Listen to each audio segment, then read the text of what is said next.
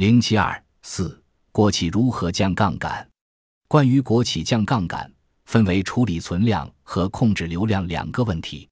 所谓存量问题，主要就是如何处理目前已经发生的许多平台和僵尸国企的负债问题，要在短中期内较快的处理存量。一个办法是向政府转移杠杆，即将部分平台和国企的负债变为政府负债。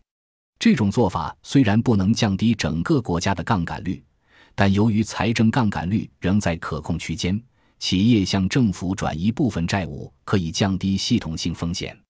从技术上来说，处理存量债务的办法至少包括：一、允许部分僵尸企业破产，银行核销坏账；二、市场化的债转股。三、银行体系内部建立资产管理公司；四、政府成立资产管理公司，用高于市场的价格购买不良资产，或用债券置换不良资产；五、对企业减税，使企业可用部分盈利来还债。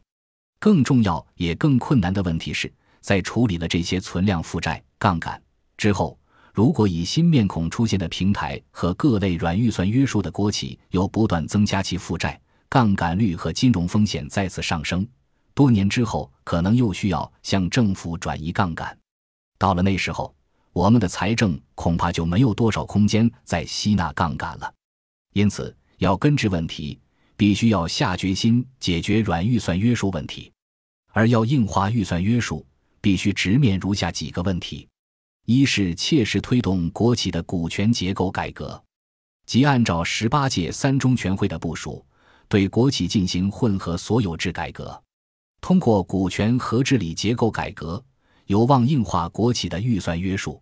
二是提高地方政府财政透明度，许多地方政府都已经编制了资产负债表，但到目前为止没听说有公布的。应该切实提高透明度，包括各类平台和以 PPP 名目出现的新式平台的资产负债表的透明度。强化地方人大的独立性和监督功能，才有可能制约地方过度负债的冲动。三是要在不发生系统性风险的前提下，允许一些国企和平台违约，这样才能破除银行和资本市场对国企和平台是最安全客户的判断，让他们用真实的信用风险给国企和平台的贷款和债券定价。